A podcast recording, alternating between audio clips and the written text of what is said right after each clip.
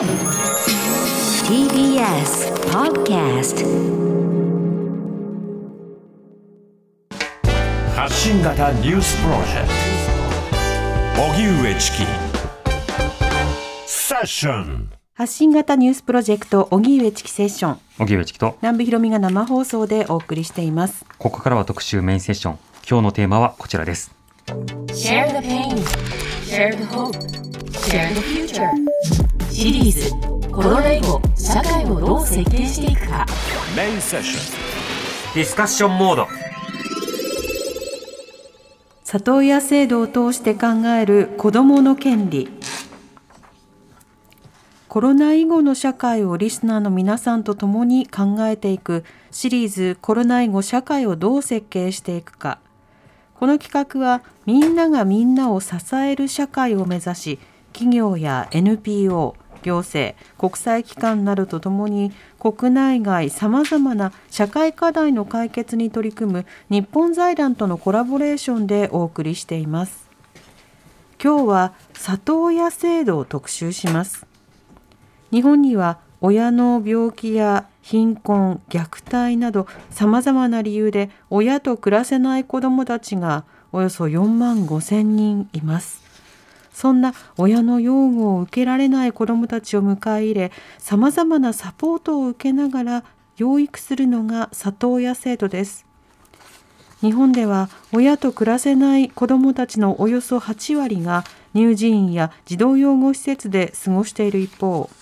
オーストラリアアメリカフランスイギリスなど先進国では多くが里親のもとで生活をしています。今日はなぜ日本では里親制度があまり広がらないのか。そして里親制度をきっかけに子ども支援の在り方子どもの権利について専門家の方と一緒に考えます。ではゲストをご紹介します、えースタジオにお越しいただきました千葉県の社会福祉法人生活クラブ風の村の特別養子縁組斡旋事業部ベビースマイル相談員の鈴木久美子さんです。よろしくお願いいよろしくたしますお願いいたしおます。願いします。続きまして、えーリモートでご出演いただきます児童精神科医で早稲田大学人間科学学術院教授の上門和弘さんです。よろしくお願いいたします。よろしくお願いいたします。はいお願いします。そしてもう一方、えー NPO 法人日本子ども支援協会事務局長の北村正樹さんです。よろしくお願いいたしますよろしくお願いいたします。はい、お二人お願いしますのリモートでご出演いただきます。はい。ではまず鈴木さん。鈴木さん普段はどういった活動をなさってるんですか？あはい、私はあのベビースマイルという民間の特別養子組団体で相談員をしているんですけれども、うん。あの主に産んでも育てる環境が整わなくて、えーご自身で育てることが難しい、えー生みの親の方からの相談を受ける一方で、えー子供を育てたいと願うその、えー育ての親を希望されている養父母さんに子供を託すという、はい。つなげるという支援をしてるんですが、うん。えー今一番すごく力を入れているのは縁組特別養子縁組っていうのは縁組した後もあの続くものでしてそこで終わりではない、縁組後の子どもの成長を養父母とともに見守るというそういう大きな役割を担って活動しています。うん。今はねあの例えば一般の家庭でもその子供が生まれたらはい病院から連れて帰ってあとは頑張ってみたいな あのそうしたようなところが多い中で行政が少しねあの検診とか、まあ、話しかけとかいろんなつながりを持つっていうのが大事だというふうに注目されてきてますけれども、はい。まさにそういったつながりを養子縁組でも特別養子縁組でも、まあ、関わっていくということが必要になってくるわけですか？あはい、あのそこがすごくだ重要なところだということで、えー縁組した後うんのそのサポートに力を入れています。なるほどはい今日また現場のさまざまな視点を教えてください。はい、よろしくお願いします。はいお願いしますそして上門さん、上門さんは普段はどういった研究をされてるんでしょうか？はい、ありがとうございます。えっとですね、あの早稲田大学に社会的養育研究所というあの研究所を設置しました。2020年ですけども、うんうん。でそこでですねあの、まあ、ちょうど2020年度から全国の自治体で、えーしあの新しい社会的養育の体制ですねあの施設を代替養育、えっと、親の代わりにあの社会で、えー子どもを養育する代替養育っていうのがあるんですけどこれを施設がメインだったものからあ里親などのですね家庭養護をメインとするような動きが今全国でこう起きてるんですが、うん。まあ、それをサポートしたりあその結果がですね子どものために本当になっているかということをこう評価していくようなあそんなようなことをいろいろとやっております。うん、社会的養育の研究所というものを作るというのは日本ではここ最近の動きなんですか？そうですね、これ、大学での設置って、まあ、そのそこに特化したものはちょっとない状況だったんですけれども、うん。まあ私はあの以前からまあ関わりながらですねあの自治体やその民間、まあ、国も含めてなんですがその方向に大きくこう舵をあの切って、えーくれたような時期がそこですのででそこをこうしっかりまあサポートといいますか、えーしていけるような場所として、えー大学に設置をしたという形ですね。うん、今日はですねあの研究の目線からいろいろな課題や現状などについて上門さんに伺っていきたいと思います。はいではあの北村さん北村さんは普段はどういった活動をされてるんでしょうか、あはい、ありがとうございます。あの私たちはあの全ての里親がつながって支え合う、こういったあの互助ネットワークを作る、ここをあのミッションと掲げて、あの里親支援と啓発、そちらをまあ行っている団体になります。うんまあ、あの里親さんせか、すごく養育が大変で、あの里親として登録しても、あの約25%が1年以内にもう辞めてしまっているっていうのは、そういった現状がありますので、はい。そこをまあ社会全体で支えるっていう仕組みを作っておりまして、うん。例えばなんですけども、あのオンライン里親サロンという、そういった仕組みを運営してまして、えーあの全国どこにいても養育の悩みというのを里親たちが集まってあのオンラインで悩みを、えー、と共有し合うそういった事業を推進したりということなんかをやらせていただいております。うんあの25%の方が里親登録1年以内に、まあ、離脱するという話、これにはなかなかいろいろな困難があってのことだと思うんですが、どういった理由などが挙げられるんでしょうか？はい。えっとですね、もう本当、里親特有の悩みとしていくつかあるんですけど、例えば、あの、実親がいることによるあの悩みであったりだとか、はいあるいは、あの、えっとですね、あるいは、まあ、あの、養育、あそうですね、実親がいることの悩みっていうので、例えば、もう実の親が、まあ、子供を返せというふうに言ってくると、はい。もう何年子供を養育してようが、もう返さないといけないっていうことがあったりして、うん。まあ、そういったことなんかが、まあ、しんどかったりするというようなことなんかが挙げられるかなというふうに思います。うん。まあそうした里親への支援などうんいろんな観点が必要だということも分かります。ではお三方にさまざまな角度から今日はこの里親制度について話を進めていこうと思うんですがね。まず鈴木さん先ほどにも話が出てきました養子縁組とりわけ特別養子縁組と、それから里親制度これの違いというのはどういったものなんでしょうか？あはい今あの北村さんが言ったところからなんですけれどもいわゆるあの、えー成立したら親権がもうあの、えー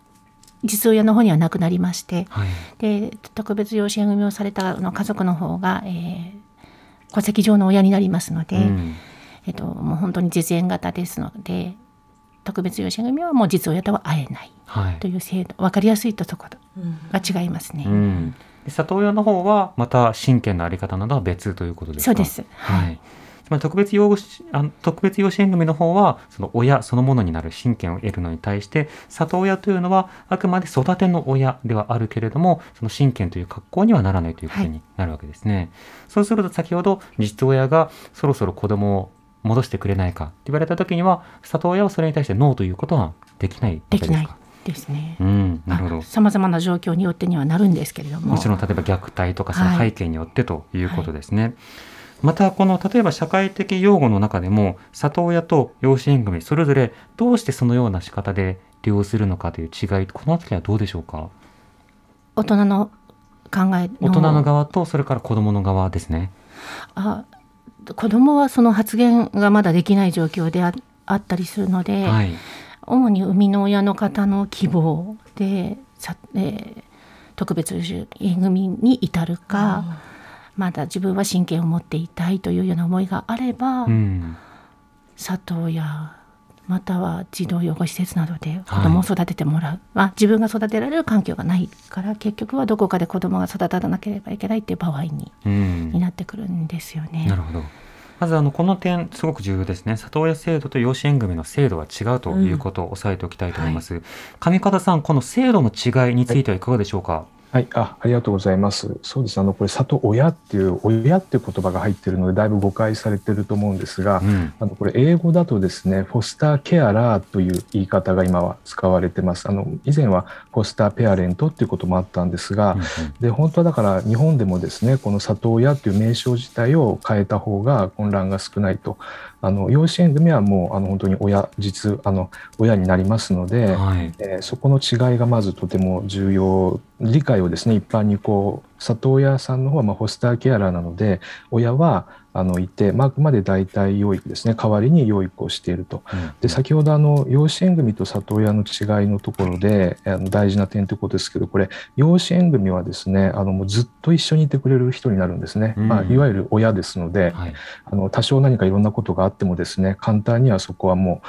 あの離れることはないんですね。おあのですけど里親の方はこれはあくまで代替養育ですのであの年齢が来たらそこで終わるのは確実ですし、うん。あのいろんなことであの措置変更という形で、まあ、これ里親さんの病気や家族の状況やですね、まあ、子どもの状態によっては別の場所に移動するってことがあり得る。そこが子どもからすると本当に大きな違いでやっぱ養子縁組があの可能な場合はそちらの方が子どもにとってはこういい場所となり得るということはあるかと思います。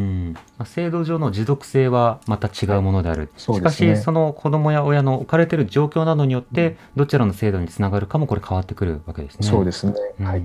また今話が出てきたそのフォスターペアレンツあるいはフォスターケアラー。フォスターは養育するという意味なのでもともとはその養育する親だから里親だったわけですけどこれフォスターケアラーだと日本語に訳すとどんな役がマッチするんでしょうか？これはですねあの実は各自治体とかいろんなところで別の名称を使ってはい。あのやったりしてますね。えでで本当にいっぱいあると思うんですけど、うんあのということであのなかなかこれがいいっていうのがないっていうのが現状かなと思います。うん。はい、里親ではない、なんだろうな。いまあでも里っていうのも、まあまたさつけるべきなのかどうかっていうのもありますが、あの養育何々、まあ、養育ケアラーなのか、養育サポーターなのか、何かしらの言葉というのを今探ってる、そんな役を探ってる状況なんですかね？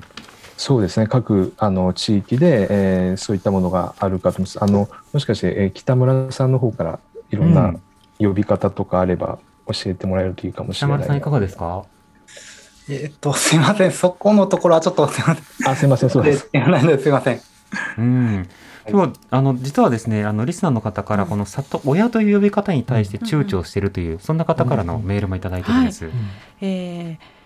浜鉄パンダさんからいただいたメールです。どうもありがとうございます。セッション22の頃から聞かせていただいておりますと。ありがとうございます。本日里親制度を取り上げるということで初めてメールいたします。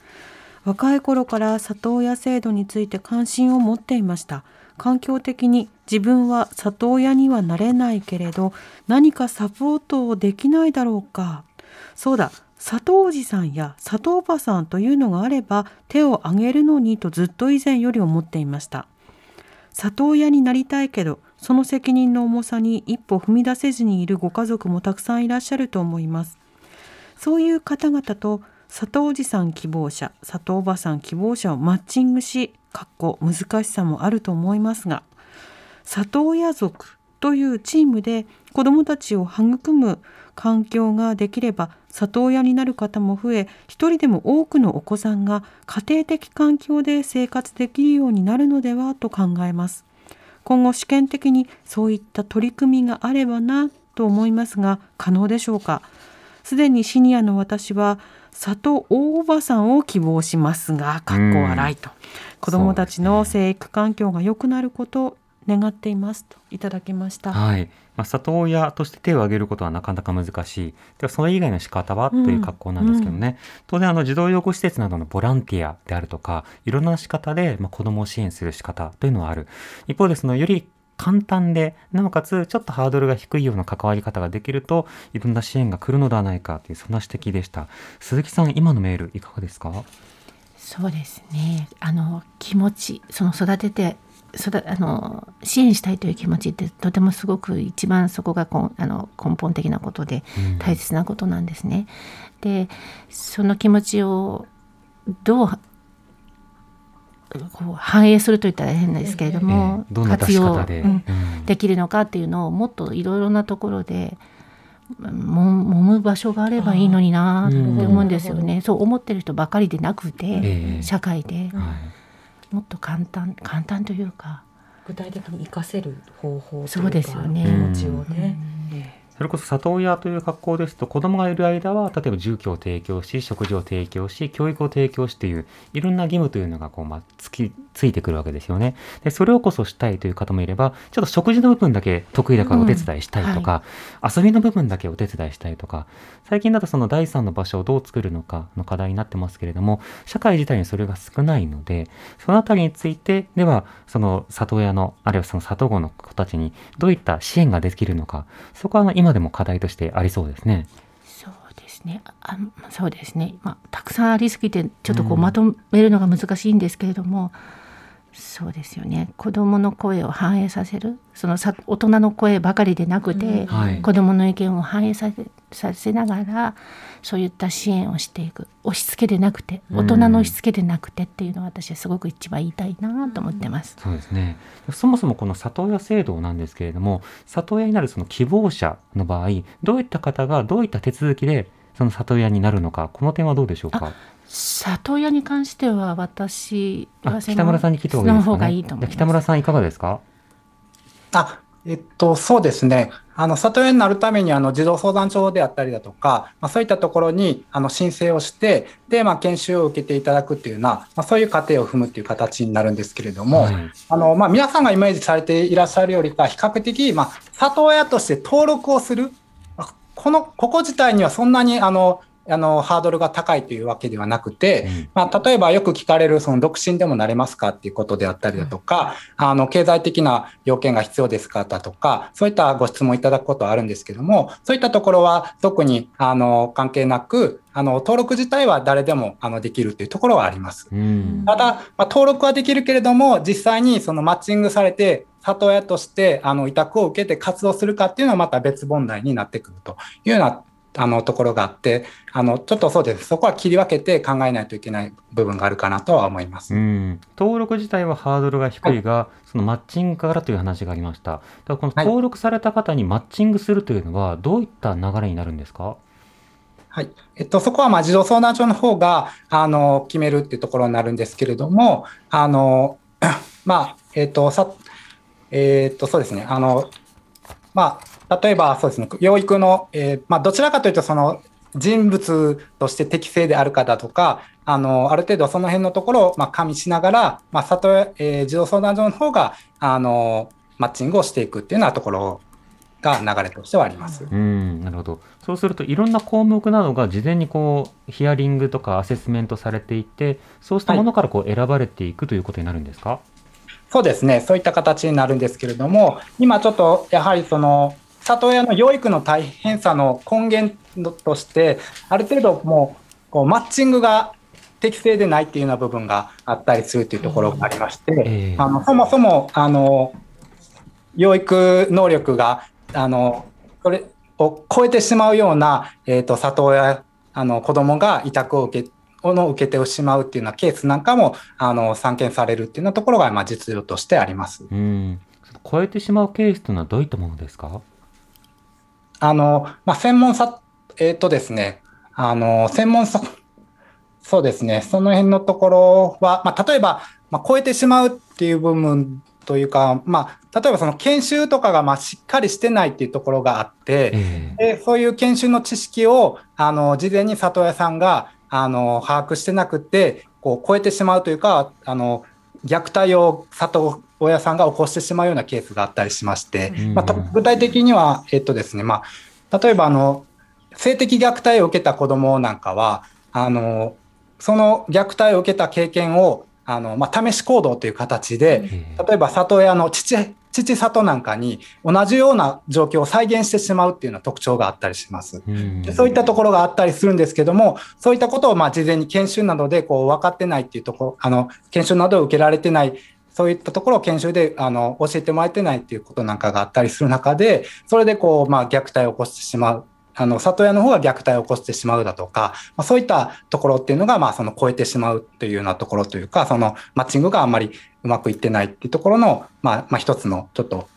重要のご紹介になるのかなと思います。うん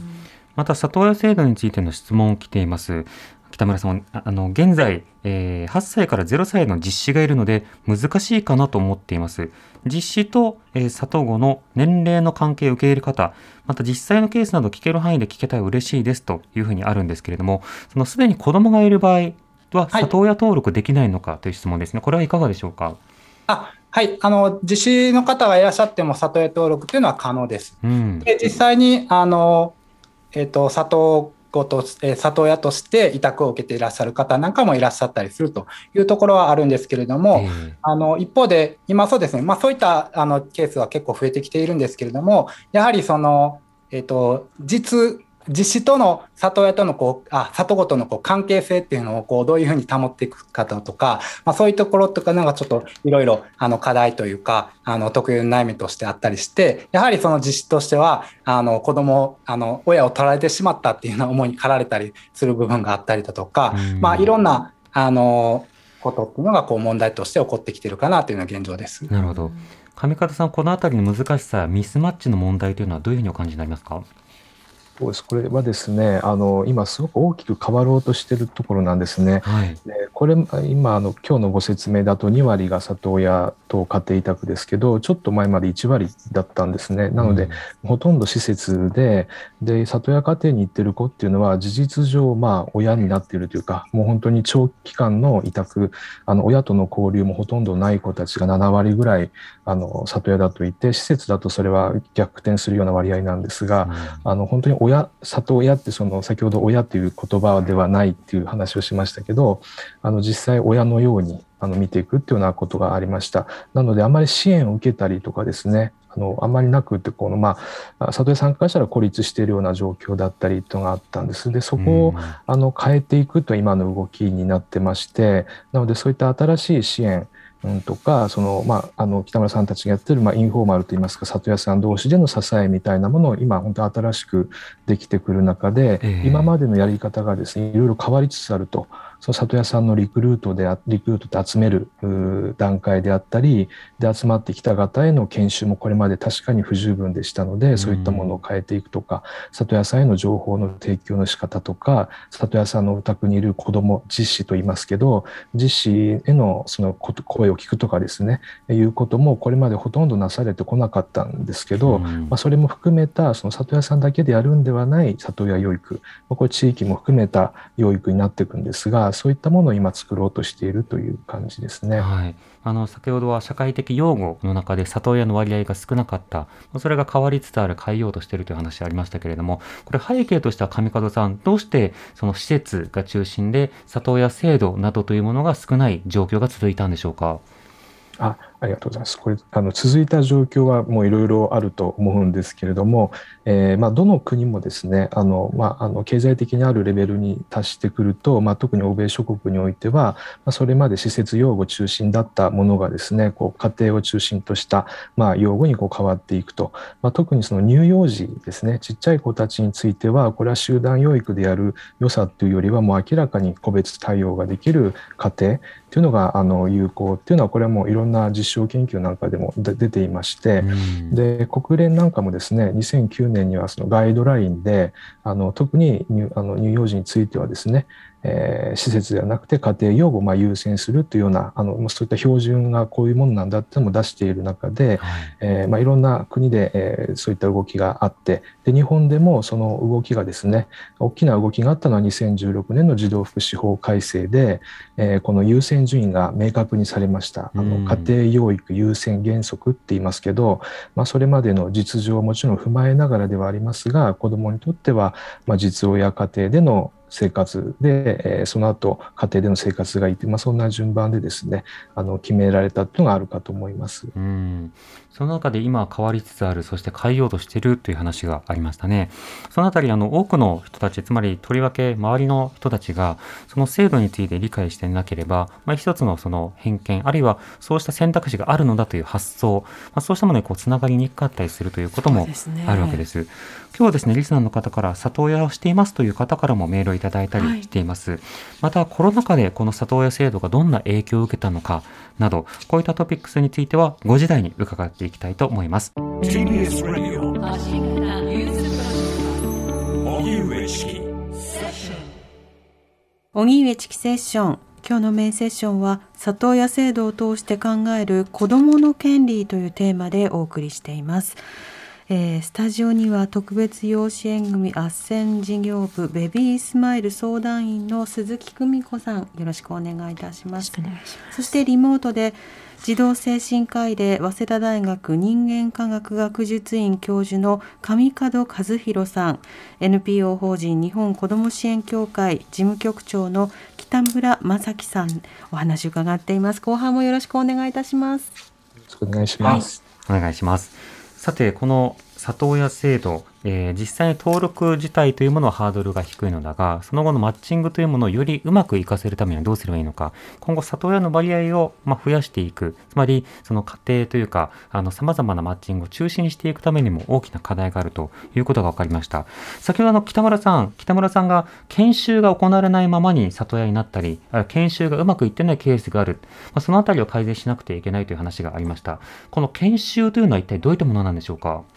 あはい、研修っていうのが、あの里親登録前あの、登録する前に行われる研修になってまして、はい。まあ、主に、まあ、自治体によって日数は違うんですけど、大体まあ4日とか5日間あの開催されるというものになりまして、あの構成としては、まあ、座学の研修と、でそれからまあ実務の研修というふうな構成であの行われることがあのあるということなんですけれども、うん。例えばそうですね、あの一つ、じ実務の研修あのというところに関して、あのこれあの、児童相談、えーとですね、児童養護施設だとか、あのそういった乳児院だとか、そういったところで子どもでふれと触れ合うという、これがまあ実務の研修になってはいるんですけれども、はい。実際これがあの里親宅ではないっていうところがあったりするっていうことがあったりだとか、うんうん。そういうところがあって、まあ、そもそもあの研修の内容っていうのが果たしてあの適切にあの行われているのかっていうところなんかがあの、まあ、疑問点というか、まあ、改善すべきことなのかなというふうに考えているというところにあります。うん。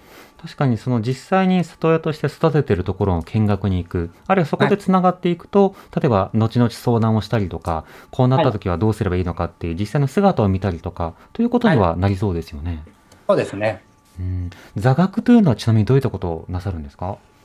あの里親制度とはそもそもどんなものかっていうことだとか、うん。はい。あるいは、そうですね、その試し行動っていうのがありますよっていうようなあの話だとか、まあ、そういうえような、こう、えっ、と、制度そのもの全般に関わる、こう、いろんな話っていうのをこうされるっていうのが、まあ、座学の内容になるっていうところになるんですけども、うん。あの、まあ、さっきお伝えしたように、どうしても、はい、そうですね、座学でも、どちらかというと、もっとこう、ケーススタディというか、はい。あの、本来こういう、さっきお伝えしたような、あの、試し行動の事例とかっていうのを、こう、あの、えっと、一方的にやはりこう、講師の方がお伝えするっていうような形式で行われることが多いので、そうではなくて、こういうケースがあったとき、皆さんならどう対応しますかっていうような、うん。まあ、ディスカッション形式で、あの、やっていくような、そういうあり方っていうのが、あの、必要なのかなというふうには感じてます。うん。いろんな経験を共有するということの大事さ伺いました。まさにいろんな体験を今日はメールしてくださっている方が多くいらっしゃいそうなんますですよね、えーご紹介します。こちらお名前ない方ですけれどもメールいただきました。ありがとうございます。私は里親をしています日本はまだまだ里親への理解がないと感じています。特に自分の母親世代の方々にはそんなにしてまで子供が欲しいのかとか心ないことを言われました。まだまだ偏見もあります。施設や里親に子供を預けたまま面会も来ない親がたくさんいます。うちの子もそうです。しかし日本は親権が強くそんな状態のまま子供は大きくなります。働けるようになってから引き取り援助される実親も少なからずいるようです。そんな不幸な子を増やさないよう法改正を強く望んでいますといただきました、うん、またえ東京生まれの白猫さんからもメールをいただきました、はい、ありがとうございます。私は現在60歳昭和37年生まれです、うんうん。古い話になるとは思いますが、はい、私自身が里親に育てられました、うん生後1年で里親に預かってもらいうん。その後小学校に入学するタイミングで養子縁組をしてして育ててもらいました、ただ小学校に入学し学年が上がることに養母からの虐待が始まりました。その当時は近所に住む大人の人たちに止められたり父に止められたりで母から私を助けてもらいました、権利と呼べるものはない時代今日のようなテーマに触れるたび私自身の体験から思考が止まり子供の権利について言葉が出てこなくなります、今日の放送でちゃんと自分の心と社会がつながることができることを願って聞かせていただけますというふうにいただきました、里親時代一旦預かってもらったんだけどもその後の養子縁組のタイミングで少し少しとかあの様々なあの多くの経験をされたというようなメールをいただきました、うん。本当にありがとうございます。ありがとうございます。はい。鈴木さんこれらのメールについてはどういうふうにお感じになりますか？はい。あのーいろんな視点がありまして、はいその相談員としていろいろな立場の方立ち位置の方がいると思うんですよね。なので私が言ってることが全てではもちろんないですしあのそうなんですけれども生みの親が手放さなければならなかった事情とかそういった背景も含めてそういったことを知らないことも里親さんがこの子供を育てるってことには影響しているのではないかなと思うんですよね。でただ育てれば育てたいと思いから始まったけれども、子育ては思ってたものと違ったとかはい。そういったことから虐待してしまう人も中にはいるんではないかなとかあとはあと実親さんのことを気にしすぎてしまったりとか。えでそれが子供にすごく影響してしまう。えうん。で子供が置いてきぼりになってしまっている。子供のための支援なのに制度なのに大人の意見が反映しているって感じるんですよね、ええ。だから今のそのリスナーの方からのメールはちょっと私すごくその方といろいろお話ししてみたいなとか、うん。もう大人になっていらっしゃいますけれども、ええ。それほど子供の時の環境や影響がもうずっとつづつながってしまっているその人の人生に大きく関わってしまっているっていうことなのでもう本当に里親制度の在り方特別養子縁組に養父母となろうとししている方々の考えとかえあなたはなぜ子供子子育てがしたいんでしょうかっていうことを研修とかで本当にきちんと統一して学んでいけたらいいんじゃないかなと思います。虐待というようなそうした仕方に出ないで済むような、そうしたようなその親の側へのさまざまな手段の提供や、まあ、ノウハウあるいは知識あるいはまあ余裕をどうやって提供するかという視点も今は重要になっているかなと思います。上門さん今リスナーの方からいただいたメールについてはいかがでしょうか？はい、ありがとうございます。あの、えっと、その、えっと養育されてる先でのですね、虐待、その実家でいろんなことがあって、えー例えば一時保護所とか、施設とか里親でさらにまあ虐待に遭うってことは実はあるんですね。これ、うん非措置児童等虐待っていう言葉がありますけど、まあ、二重犠牲者化とも言われるんですが、はい。あのそういう事態が実はあります。で、まあ、時々そんなニュースにもなったりもしますけれども、であの今までは施設がですね多かったから施設とか目立ってましたけどもこれから里親が増えていくとそちらでもあの起こりかねないとってただこれ里親さんが悪いとかそういう単純な理由ではなくてですねあの里親さんってのはもうチーム養育といいましてその、みんなで養育する中の、まあ、家で一番長く時間を過ごしてくださる方になるというまあ理解でいくと、はいそのチームとして里親さんがそういった事態にならないようなあの支援というものがあのとっても重要になります。でそういったものをあのこれまでなかったんですね。でそれでポスタリング機関って新しい機関を作って今それを元にしながら里親育を増やすということあとはもう一つその子どもがきちんと言える場を作るっていうことですね。はいで。それもあのなかなか里親さん家庭に委託されている子どもがいろんなことをですねあの言いやすい場っていうのはなかなかこれまで難しくてでこれもあの新しく今取り組んでいるところなんかではあの子どもへのアドボケイトってことでその代弁するようなはい第三者が関わることで、えーそういった声をですね上げやすくするようなあーせあの取り組みもだんだん出てきてますのであの今くださったそういった内容をですね起こらないようにまた起きた時にはすぐに対応できるようにっていうしっかりしたシステムを作ろうとしているというところです。うん。また先ほど研修のさまざまな活動によっても、まあ、そうした知識とか、ええいろんなものを届ける必要があるのではないかという話ありました。一方でこういったメールもいただいております。はい、ラジオネームさとさとさんからのメールです。ありがとうございます。里親ですが、東京の区で相談しましたが、登録もハードルが高かったです。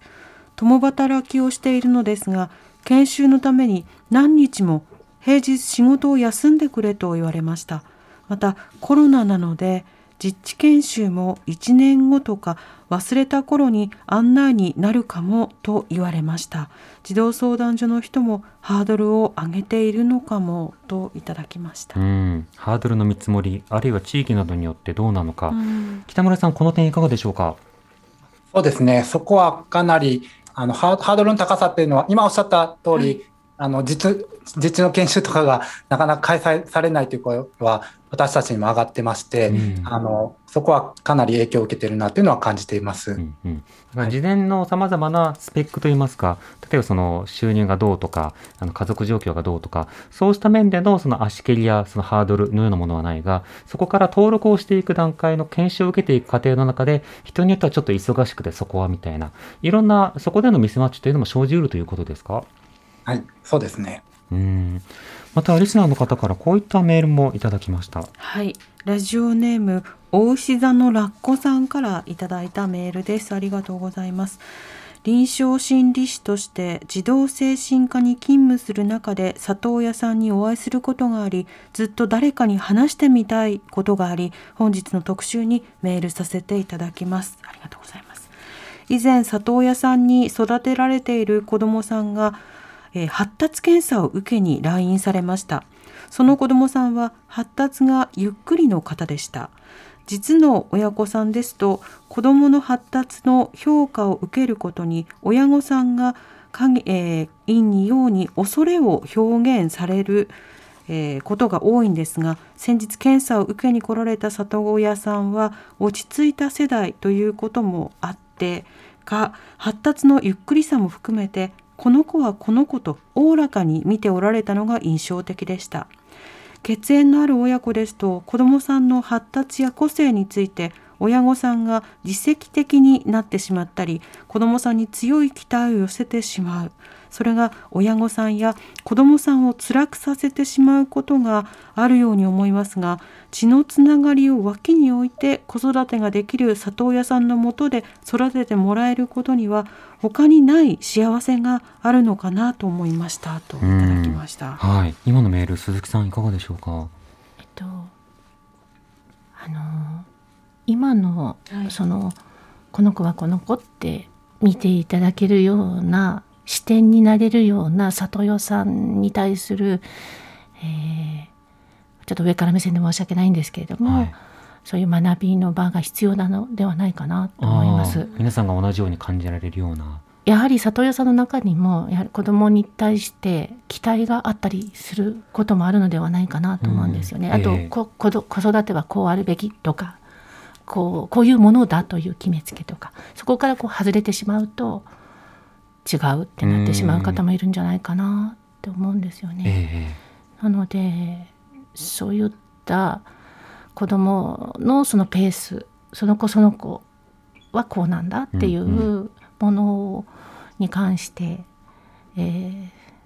どっかで学ぶ研修だけでなく学ぶ場があったらいいのになとか、うん私実はそれを上川先生にちょっといろいろ聞いてみたいなと思ってて子どものはい発達とかに関してなんですけども、それをこう本当に専門性を持ったの大学とかであったらそれ自分が学びたいと思った人は学ぶのでうん知るわけですよね。はいでも一般の人はその子供について知らないうん。で自分も子供だったことを忘れてしまっている。はい。なので普通のそういうエリクソンとかでよくあの基本的なものである発達の段階っていうのを、にか関してその上門先生のご意見とか、はい。あるべきどう考えていらっしゃるかとか。うんうん。その子供の発達の段階とか、あるいはそのその子はその子というふうに見るための距離の取り方、そうしたことをぜひ聞きたいということでしたけど、上門さんいかがでしょうか？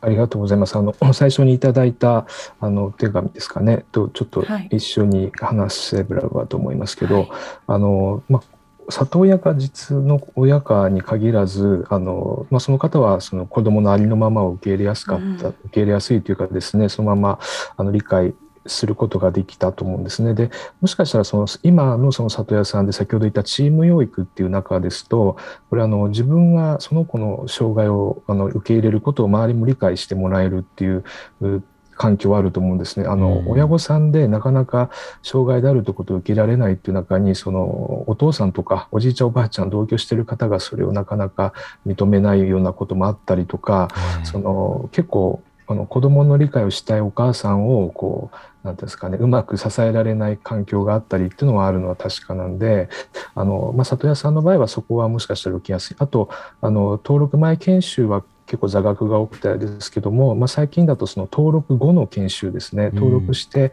あの僕があの広めてたりするフォスタリングチェンジプログラムなんていうのがあるんですけど、はい。それはあの里親さんのもとに子供がいる状態であの受けるあの1回3時間で12週連続でやるグループのあのトレーニングコースがあるんですけどはい。そんなのをもし受けていたりするとですねあの理解とその対応セットで学んでいきますし、うんうん。いうことではあのいろんな状態もう障害に限らずですね障害と診断はされないけどいろんな特徴的なこう行動をとったりする子いますので、えそういったことはまあ受け入れやすくなるのは確かかなと思います。うん。はい。特にあの子どもの発達についてはどういったことを里親さんとかさまざまな方に知ってもらいたいですか？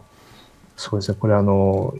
何らかの障害を持っている子どもの割合っていうのが実は結構いるんですね。であのこのことはあの登録前にはしっかり聞いてもらって、まあ、そういう子があの委託されるんだと、まあ、もちろん何もあの偏りとか遅れがない子もいるんですがあの思っている以上にいるかもしれない。でそれは持って生まれたあの発達の偏りになりますけど、うん。まあ、プラスですねその虐待的な環境にあってそのことが影響してあの他の子どもたちと違う反応をしたりですね自分が育てた子どもと違ったり自分の感覚と違うようなものを持っている子もいると。これはあの診断するとかそういうレベルじゃなくてもですね自分の思ったような反応が返ってこない子どもはあのそれなりにいると思うんです。だそういったことをまず分かった上ででその子どもたちの見てる世界感じてる世界が理解できるような知識をまあ身につけると。でそれが分かればですねあの対応っていうのはおのずとこうぴったりしたものができるようになります。でそれをチームの中でやれるってそういう環境とあのそういったことを学ぶ機会っていうのがとても重要かなと思います。うんあらかじめ知識を得ておくことよ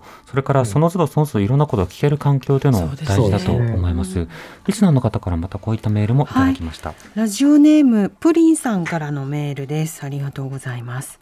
私は児童相談所に勤めています。里親さんには頭が下がります。自分の時間を使って子供を育ててくれています。それだけ子供のことを考えてくれている分、SOS が出しにくく感じています。里親さんが休めたり愚痴が言える場所が必要だと感じています里親担当ではありませんが今後里親を増やすために内部の支援の見直しが求められますといただきました、里親の吐き出せる場所など、うん。いろんな支援が必要だと、ね現場に近い場所。はい。北村さん今のメールいかがでしょうか？はい、ありがとうございます。そうですね、今、児童相談所の方からあはい。のお話ありましたけれども、実はあの児童相談所の方は、あの里親の相談先としてあの機能している一方で、あの児童相談所のはあの里親の委託を解除する権限っていうのもあの備えているっていうところがありまして、なので、里親として、こう、本当はちょっと気軽に養育の相談したかったのに、あの、解除されてしまったっていうような、こう、ケースも起こり得てしまうというところがあります。ですので、まあ、やはり、さっき、あの、訴えていただいたように、もう第三者、もう里親の悩みっていうのは、もう里親にしかわからないっていうところもあったりだとかっていうのがありますので、うん。なので、こういかにこう里親同士がつながって、あの得意の悩みをこう共有していくかっていうような、そういう場を形成していくっていうところがあの本当に重要かなと思っておりまして、うん。ですので、まあ、私たちがそのオンラインの里親会ということで、今、あの全国でまあ600名強のあの里親さんというのがまあ登録をされていて、ええで、まあ、毎週あの土曜日にあの大体20人から30人ぐらいの里親さんたちがこう集まって、もう本当にこう新米里親さんからこうあのベテランの里親さんまで、いろいろとこういう悩みを共有していくっていうような、そういったまあ支援というのをちょっとあの実施をしているっていうような形になります。うん。今オンラインでという話ありましたけどこの里親の例えば利用とか研修に関してコロナの影響先ほどのメールでもいただきましたが、こういった点については北村さんどうお感じになりますか？えっと、研修のところに関しては、先ほどあのおっしゃっていたような、かなその研修自体が、自治研修とかがあのだいぶこう後ろにあの遅くなってたりだとか、うん。そういう影響があるなっていうところはあるんですけども、でまあ、研修以外のところで、まあ、里親さんのあのコロナに対しての特とあのコロナ禍だからこその例えばその悩みが増えたこととしてはあのあれですかね例えばその、えっと、ワクチンを接種するときなんかであの実親の許可を得ないとワクチンが接種できなかったりっていうようなことがあったりするので、まあ、そういう部分とか踏まえて、はい、やはりこうコロナ禍だからこそあのよりこう里親の負担が大きくなって増えてしまってるなっていうところはあの実感しております。うん。このコロナの影響という点では上門さんどうお感じになりますか、うん、はいあの 先ほどから支援のことを言ってますが支援はねまたしにくい状態になってますよね。これ、うん、あの本当にそこに行くってこと自体がいろんなリスクをはらむってことで難しいとはありますけど一方でですねあの先ほどのそのオンライン600人ってもすごいなと思いますけどこれそれこのことによってオンライン化っていうのがいろんなところでまあ、進んで、まあ、本当にあのこの領域ってこういうのが一番遅れてる領域だったと思うんですけど、うん、あのそそれでもですね今言ったみたいに、まあ、若いっていうか年代によってはそういった集まり方ができるようになるとかで研修もですねあの対面だとやっぱ難しいんですがそういう中でも長引く中でなんとかオンライン化できないかっていうことでこう取り組んだりとかいうことでできる部分が出てきてるんですね。でこれはあの今後コロナが終わってもですね例えば里屋さんもこう結構離れた地域に住んでたりしますのであのうまくできればですねその訪問の代わりにオンライン、ズーム等であの確認してお話を聞くですとか、まあ、研修もですねあの、えー、何回も受けるものでもそのオンラインであれば受けられるということであの実施がよりしやすくなるとかああいうこともできますのであの悪いことばかりではなく、まあ、今回得られた良い方法なんかを今後もしっかり使えるっていうそんな方向も見えてるかなとも思います。うんそしてまたあの何人かの方が、ね、リスナーの方で、えー、制度の、まあ、より良い仕方での改善が欲しいという話がありました。うんまあ、例えば子ども家庭庁が来年こうやって進めていく、活動を始めていくということになります。子ども大綱も作られていくということになります。上方さん、今後の制度のあり方や改善のあり方についてはどこに注目してますか？ありがとうございます。えっと、これ、あの子ども対抗とかになると結構大きなところの話なんですが、あの社会特にこの里親を増やしていくって意味では、今日何回か言ってるフォスタリング期間ですね、里親と一緒に子どもを見ていく、あのこれまで孤立して見ていたところを一緒に見ていくって、ここがとっても重要なんです。で、はい、これ今、作り始めてるんですが、なかなかうまく作れなかったり、民間委託できなかったりとがあって、もうこれをしっかりとしたものに組み合わせていこうと今してます。で、それが本当に子どものために作ったものがですね、成果として上がってるかっていうのを確認する期間、あの評価する期間ですね、それがとっても重要で、まあ、海外、イギリスなんかでもそこがかなりしっかりしてますので、あのやってることがですね、そのやったからいいではなくて、本当に子どもがそれによっていい状況になってる、安全で安心な状況になってるってことを確認するって、そういうものをしっかり作る、まあ、そんなあのことをですね、取り組んでいってもらいたいなってことを一番思ってます。うん利用拡充だけではなくて支援、あるいはモニタリング、こうしたサイクルをこうしっかりと回していくこと、はい、それが制度的にも運用的にもできるか見ていきたいと思います。えー、今日は鈴木さん、上門さん、北村さん、ありがとうございました。ありがとうございました。またよろしくお願いいたします。荻上チキ。